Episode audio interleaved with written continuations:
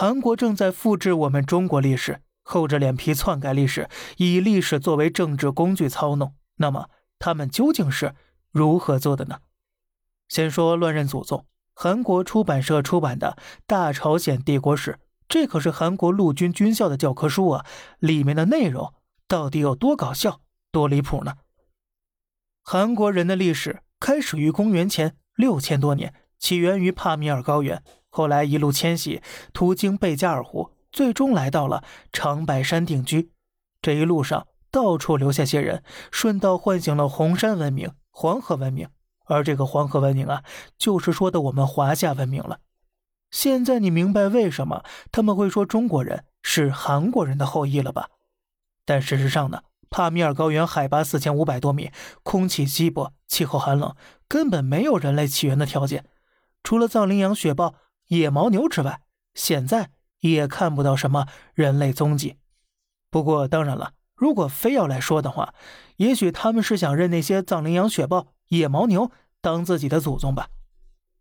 总的来说呢，韩国人主要是由中国汉民族、北方少数民族和少数当地族群融合而成的，《史记》里其实记得清清楚楚的。而这就要讲到第二点了：韩国的历史究竟有多久呢？可不是六七千年，茹毛饮血时期那基本都是不算的。按正史讲呢，就是公元前一千多年，纣王的叔父箕子带领一群商朝移民来到了朝鲜半岛。在那之前呢，朝鲜半岛的原住民还处在原始社会呢，连种田都不会。是箕子把耕种、纺织、礼仪、法治带了过去，建立了朝鲜半岛上的第一个王朝——箕子朝鲜。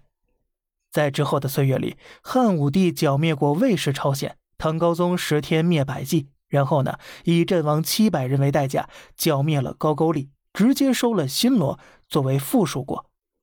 所以你看呢，这个国家自古以来一直都是我们的小弟呀。他们可以改历史教科书，但我们的《史记》《资治通鉴》《新唐书》等等古籍当中，其实都已经帮他们写的明明白白了。那么最后一个问题，韩国人究竟是如何夸大版图的呢？咱们下期接着聊。好了，这里是小胖侃大山，每天早上七点与你分享一些这世上发生的事儿，观点来自网络，咱们下期再见，拜拜。